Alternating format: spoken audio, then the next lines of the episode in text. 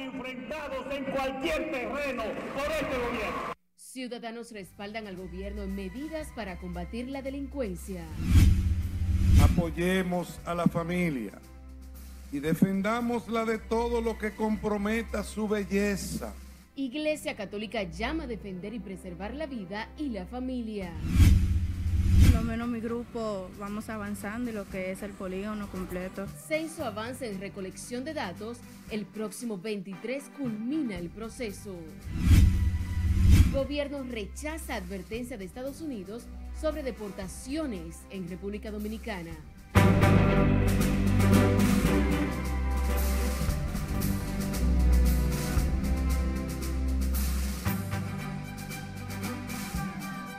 Saludos, bienvenidos a esta emisión de fin de semana de Noticias RNN. Soy Janeris León. Iniciamos de manera inmediata. Ciudadanos consultados respaldaron este domingo la posición del presidente Luis Abinader para hacer frente a la delincuencia al advertir que la policía y el gobierno enfrentarán a los antisociales en cualquier terreno. Si Ledis Aquino tiene la historia decisión de alterar la paz y la seguridad serán enfrentados en cualquier terreno por este gobierno. Las muertes, robos y atracos perpetrados por delincuentes en los últimos días han generado la reacción del jefe del Estado dominicano. Tarde lo dijo. Yo pienso que había lo dicho antes. El presidente Luis Abinader garantizó que enfrentarán los malhechores a los fines de devolverle la tranquilidad a la población, medida que saludan los ciudadanos hay que hacerlo porque aquí necesitamos eh, mano dura para la delincuencia. Porque la gente seria que trabaja tiene miedo de salir o tenemos miedo de salir. ¿Tú crees que esto está bien? Esto no está bien, ¿no? No, hay que hacerlo. Yo lo apoyo al 100% eso. Es un aparato de violencia, pero hay que enfrentar la delincuencia en todos los terrenos, a, los, a los guardias, a los policías, todos los aparatos de seguridad del Estado hay que ponerlo al servicio de la sociedad. Las personas han adoptado numerosas medidas para prevenir la delincuencia. En casas y negocios han blindado con hierros y mallas puertas, paredes y ventanas para evitar ser víctimas de los ladrones. Oh, miedo, temor a que me atraquen. Aunque uno a veces quiere andar con algo y anda sin nada porque uno tiene miedo de andarle en la calle. Uno no sale de noche Mira, yo voy por aquí y, caminando así, buscando la calle, la, más claridad, la claridad. Los actos delictivos se agudizan en noviembre y diciembre, los meses de mayor dinamismo económico. Y en esta época que el dominicano tiene por, por convicción que diciembre es su mes de alegría. Y ahora hay muchas restricciones porque la gente tiene temor de hacer algo en su casa y que se aparezca un delincuente y lo secuestre a todos. entonces de ahí sale un muerto, salen heridos. Y es lamentable, pero es bueno que el presidente tome medidas. La delincuencia también ha tocado en los últimos meses no solo a dominicanos de a pie, sino también legisladores y altos oficiales de la propia Policía Nacional, generando mayor intranquilidad en los ciudadanos. Sila Disaquino, RNN. La Dirección General de la Policía dejó sin funciones y trasladó de la dotación de San Francisco de Macorís al coronel que, con fusil en mano, palabras obscenas y de manera irregular, terminó una fiesta en un centro de expendio de bebidas alcohólicas en San Francisco de Macorís. Así lo informó el vocero de la policía, coronel Diego Pesqueira, al precisar que se encuentra a la espera de un proceso investigativo que iniciarán los organismos de control interno de esa institución. Son las instrucciones de nuestro señor director, el que no se permitirán ningún tipo de exceso en este proceso de transformación y profesionalización de nuestra gloriosa Policía Nacional. En otro orden, el portavoz de la institución del orden dijo que continúan con las investigaciones para dar con los responsables de la muerte del hermano del ex gobernador de Barahona y de la seguridad del ex pelotero Mélido Pérez. Miles de feligreses de la Iglesia Católica Dominicana marcharon este domingo en la tradicional caminata Un Paso por mi familia, una cruzada por el rescate de los valores en la sociedad y un escenario aprovechado por los obispos para llamar a la población a preservar la vida y la familia. Margaret Ramírez nos amplía. La Iglesia Católica y sus feligreses en todo el país marcharon hoy por la familia. Con el lema Unidos por la Alta Gracia, dos años después de la pandemia, los católicos retomaron las calles como cada mes de noviembre para hacer un llamado a la preservación de la vida. Apoyemos a la familia y defendámosla de todo lo que comprometa su belleza. Acerquémonos a este misterio del amor con asombro, discreción y ternura. Y comprometámonos a salvaguardar sus preciosos y delicados vínculos que se experimentan y se comparten en el diario vivir de la cotidianidad de la vida matrimonial.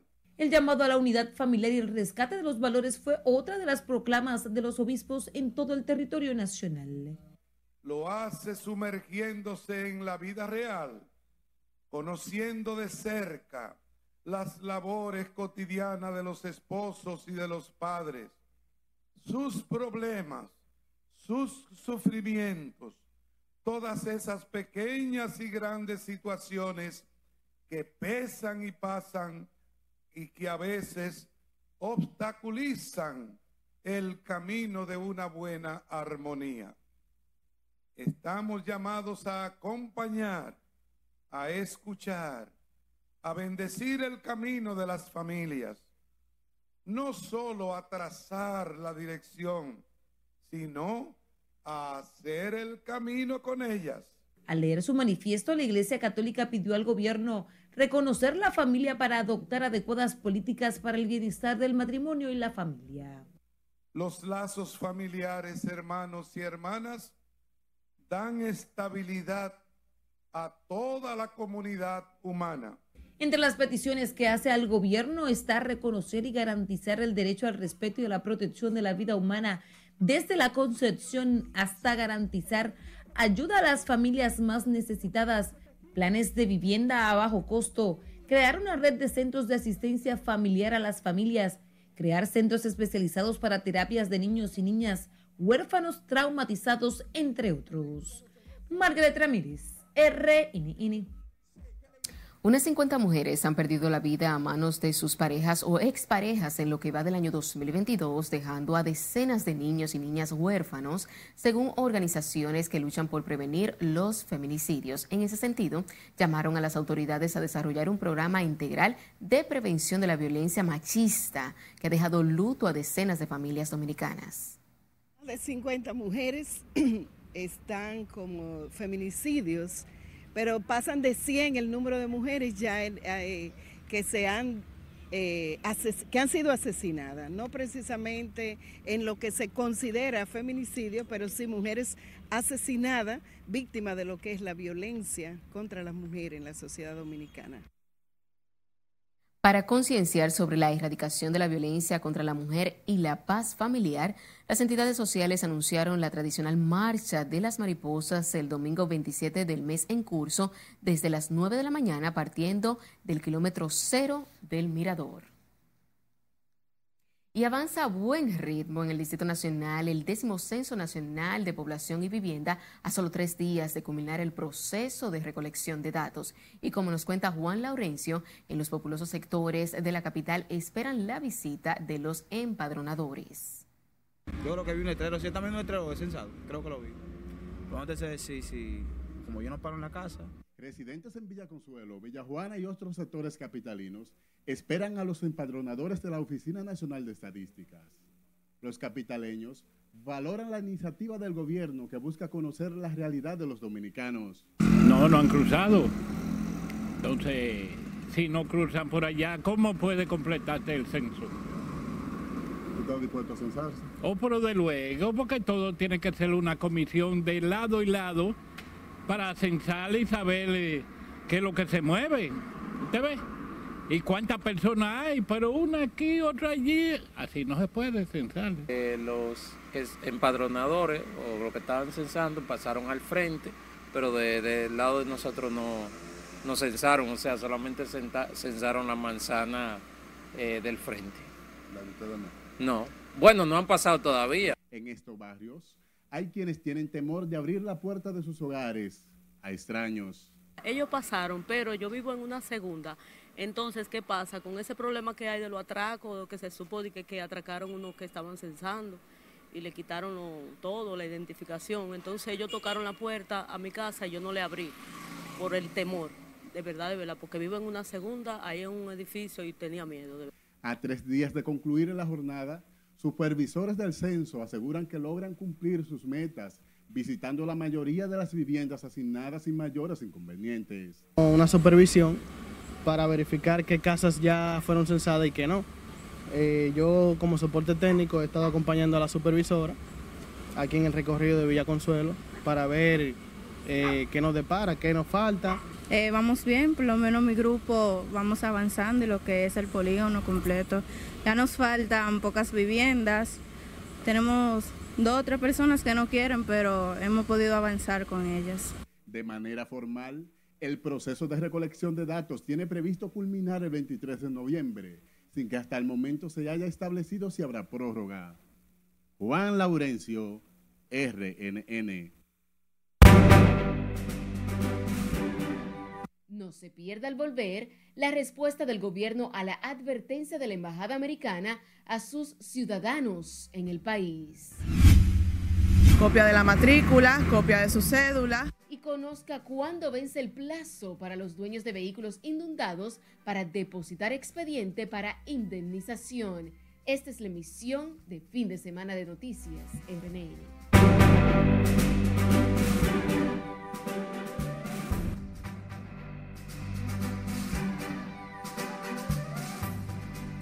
Iniciamos este bloque de noticias en el ámbito internacional con nuestra compañera Margaret Ramírez.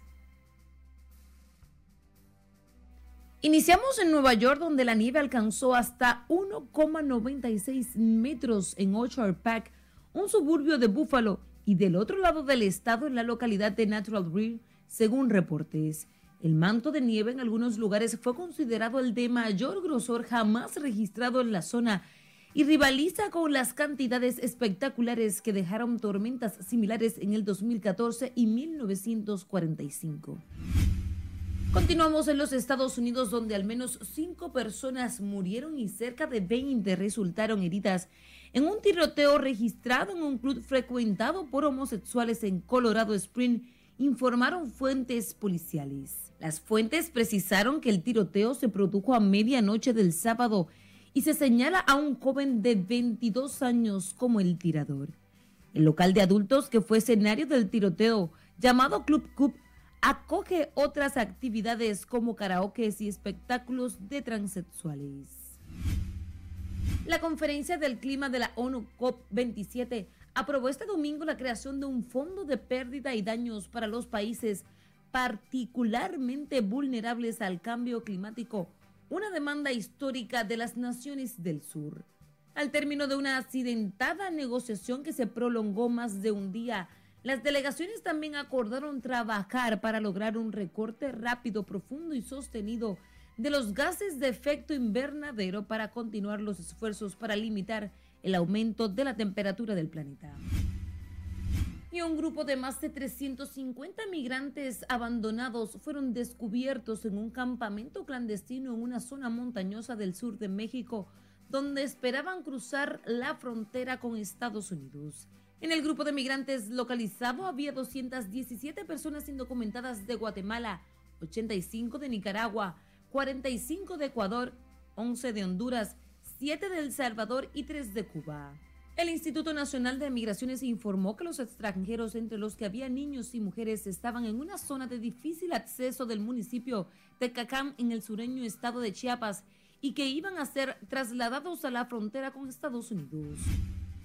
El Papa Francisco tiene esperanza de que se consiga acabar con la guerra en Ucrania y aseguró que el Vaticano está disponible para hacer todo lo posible para mediar porque la paz es posible. Todos debemos ser pacifistas. Querer la paz, no solo una tregua que tal vez solo sirva para rearmarse. La paz verdadera, que es fruto del diálogo, respondió Francisco a la pregunta sobre si pensaba en el fin del conflicto. El gobierno británico ha lanzado una advertencia a los ayuntamientos y proveedores de vivienda en Inglaterra después de que esta semana una jueza forense determinara que el niño de dos años, Awad Iskat, murió en 2020 por problemas respiratorios causados por el mojo que invadía su hogar. El ministro de Cohesión Social ha llamado la atención a las autoridades locales y a los organismos sin ánimo de lucro que a menudo reciben fondos públicos para ofrecer hogares asequibles a fin de que eviten que un caso como el de Isaac se repita jamás. En las internacionales de RNN, Margaret Ramírez. Ahora sepa que Canadá acaba de sancionar al ex presidente Michel Martelly y a los ex primeros ministros Lauren Lamotte y Jean-Henry Saint por supuesta participación en el financiamiento de bandas armadas, según confirmó la ministra de Relaciones Exteriores de ese país, Melanie Jolie. Canadá indica que tiene razones para creer que estas personas están utilizando su condición de funcionarios públicos anteriores o actuales para proteger y permitir las actividades ilegales de bandas criminales armadas, incluso a través de lavado de dinero y otros actos de corrupción. El gobierno dominicano, a través del Ministerio de Relaciones Exteriores, rechazó de manera enérgica la alerta de la Embajada de Estados Unidos en la que advierte a sus nacionales de piel oscura que viajan al país tener cuidado ante los operativos de deportación de extranjeros. En un comunicado, la Cancillería detalla que los términos de alerta contradicen la excelente relación bilateral que existe entre República Dominicana y Estados Unidos en los ámbitos político, económico, militar, social y de cooperación, ya sea en materia de narcotráfico, trata de personas, corrupción o lucha contra la impunidad, entre otros. Dicha nota Resalta que desde el inicio del presente gobierno han denunciado en reiteradas ocasiones ante la comunidad internacional la alarmante situación del vecino país y que repercute negativamente en el sistema de salud y otras áreas de la República Dominicana. En otra información, la Superintendencia de Seguros recibirá hasta la próxima semana los expedientes para optar por el plan de indemnización dispuesto por el gobierno que busca apoyar hasta con 100 mil pesos a decenas de personas cuyos vehículos resultaron inundados con los torrenciales aguaceros del principio de mes. Jesús Camilo con más. Y en el día de hoy sábado vamos a recibir desde las 10 de la mañana hasta las 3 de la tarde. Y continuamos el lunes, martes y miércoles de la semana que viene de 9 de la mañana a 12 de la tarde también. Aunque no se precisó la cantidad de solicitudes recibidas hasta el momento, lo cierto es que el gobierno otorgará una indemnización económica a quienes sus vehículos resultaron con daños parciales o totales. La recepción de documentos para esos fines, que comenzó el jueves pasado, se llevará a cabo hasta el próximo miércoles 23 de este mes. Deben traer un formulario que tenemos disponible eh, con todos los datos del propietario del vehículo y el conductor, los datos del vehículo y del siniestro. Además deben anexar copia de la matrícula, copia de su cédula, una carta de cobertura original de la aseguradora, las condiciones particulares de su póliza. Deben anexar también una cotización del de los daños que recibió el, vehículo. Queremos dar las gracias al presidente por esta iniciativa, que de verdad que hay un segmento de los dominicanos que fuimos bastante afectados con el problema del, del 411 del 2022 con la tormenta. Y precisamente hicimos un grupo que se llama Tormenta para integrar a todos los afectados y todos los que han tenido problemas en ese sentido. Ciudadanos también valoraron como positiva la disposición del gobierno de ir en auxilio de los afectados si el gobierno lo hace, está bien. Muy bien. ¿Por qué? Porque son cosas que se escapan de las personas, porque eso fue algo de la naturaleza, pero es bueno que, la, que el gobierno ayude a esas personas, porque hay aseguradoras que ni siquiera le, le brindaron un servicio para que ellos puedan rescatar sus vehículos y vieron muchas personas con muchas pérdidas. Porque así pueden mitigar los problemas que causó el agua y con la ayuda si el gobierno le va ayudarlo, mucho mejor no tienen que sacar esos ahorritos que tienen. El gobierno, a través del Intran y la Superintendencia de Seguros, anunció que se otorgará un bono de hasta 100 mil pesos a los propietarios de vehículos afectados por las lluvias de hace dos semanas que resultaron inundados en el Gran Santo Domingo. Jesús Camilo RNN. El gobierno dominicano, a través del Fondo Especial para el Desarrollo Agropecuario, entregó en Dajabón unos 30 millones de pesos para crianza de ovejas y chivos en la zona fronteriza. Nuestro compañero Domingo Popoter nos cuenta más. Con esta iniciativa se beneficiarán más de 100 productores agropecuarios de la zona fronteriza que fueron afectados por la peste porcina africana que incidió en el país el año pasado. Este grupo es parte de un plan piloto que se implementa en la provincia con un nuevo modelo de producción alternativa. Hemos entregado a la Asociación de Antonio de la Maza 7 millones para que su invernadero sea definitivamente terminado. Además, estamos presentándole a nuestro director Emilio otros proyectos que la provincia tiene para ejecutarlo y poder desarrollar la zona fronteriza, pero especialmente nuestra provincia de Dajabón millones de pesos, señora gobernadora, vamos nosotros a aprobar en el, Congreso Nacional, ahora en este mes, para esta provincia de Dajabón, Emilio, Dajabón ocupa el cuarto lugar, y entren a la página ahora, pero yo digo, digo con pruebas, en mayor inversión presupuestaria del país. La número cuatro. ¿Saben cuántos millones? 2.600 y pico de millones de pesos para el año 2023 que están consignados en el presupuesto general de ley de gasto público. Los 30 millones de pesos están siendo entregados por el Fondo Especial para el Desarrollo Agropecuario por disposición del presidente Luis Abinader para garantizar el sustento de las familias del noroeste. Muy contentos de estar en Dajabón, venimos desde Bánica, toda la carretera internacional, venimos apoyando la frontera. Y hoy entregamos 30 millones de pesos en nombre del presidente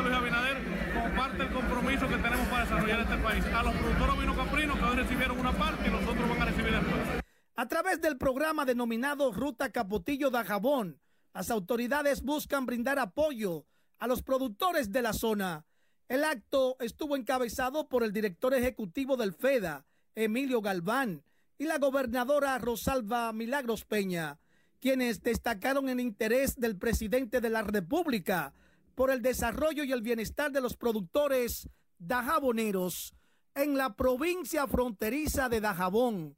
Domingo Popoter, RNN. El economista Alexis Martínez vaticinó que República Dominicana mantendrá su crecimiento económico el venidero año 2023, atendiendo a las atinadas medidas del Banco Central para mantener el aumento de los sectores productivos del país. El pasado decano de la Facultad de Economía de la Universidad Autónoma de Santo Domingo, el experto en el área económica, resaltó el potencial desarrollo por el país tras la pandemia del COVID-19. La economía deberá de seguir creciendo si tú te fijas, nosotros somos el host del Caribe, a propósito de una jornada de emprendimiento que estamos viendo hoy.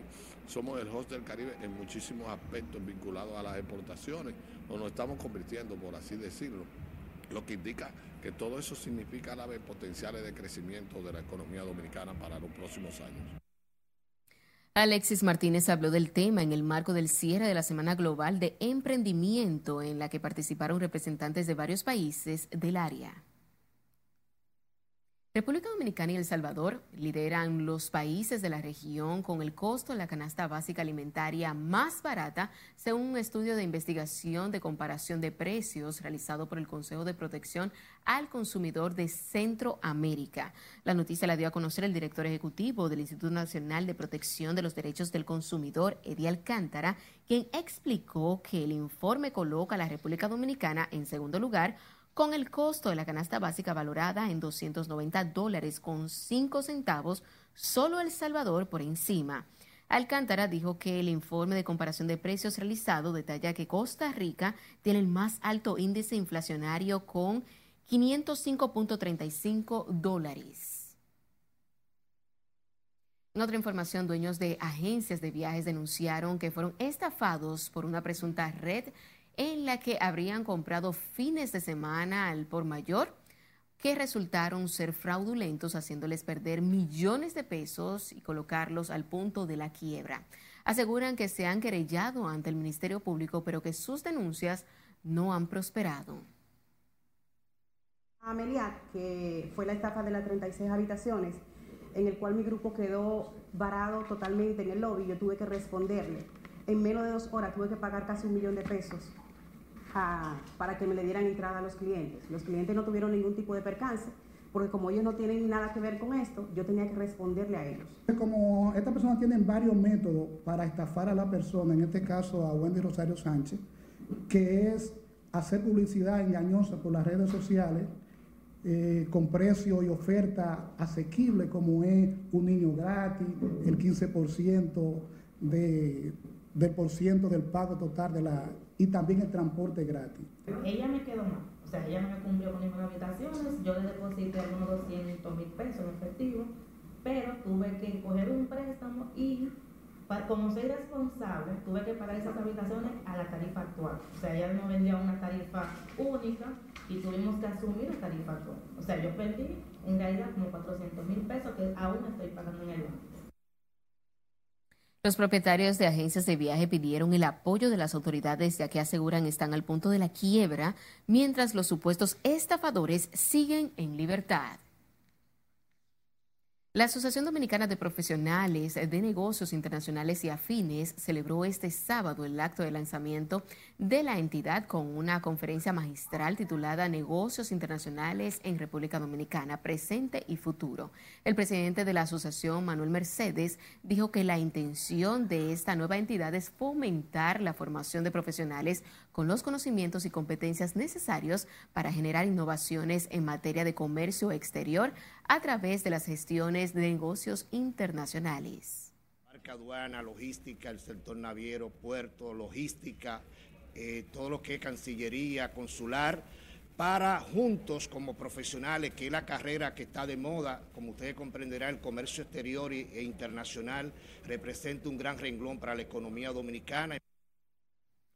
Manuel Mercedes, presidente de la Asociación de Profesionales de Negocios Internacionales, afirmó que velará por los intereses a favor del sector que representa. Y recuerde seguirnos en las diferentes cuentas de redes sociales con el usuario arroba noticias RNN a través de nuestro portal digital www.rnn.com.do porque actualizamos todas las informaciones las 24 horas del día, los 7 días de la semana. También recuerde escuchar nuestras dos emisiones a través de Spotify y demás plataformas digitales similares, porque RNN Podcasts es una nueva forma de mantenerse informados con nosotros siempre.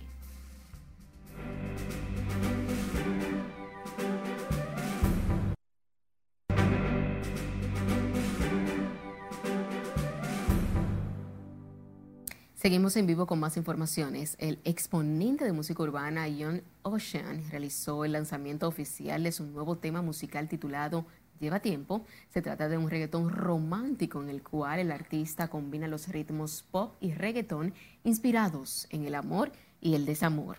Es importante destacar que John Ocean debutó oficialmente como artista a principios de este año 2022 con su primer sencillo, Por ti. Y a propósito de celebrarse este domingo el Día Mundial de la Infancia, el equipo de la Red Nacional de Noticias se une a la lucha que lleva UNICEF en pro de cada niño y niña que tenga acceso a todos sus derechos. Una fecha para reconocer los avances conseguidos, pero sobre todo es un momento idóneo para llamar la atención acerca de la situación de la niñez con mayores vulnerabilidades. También dar a conocer los derechos de la niñez y concienciar a las personas de la importancia de trabajar día a día por su bienestar y también por su desarrollo. Y con esta información finalizamos esta emisión de fin de semana de Noticias RNN. Gracias por la sintonía.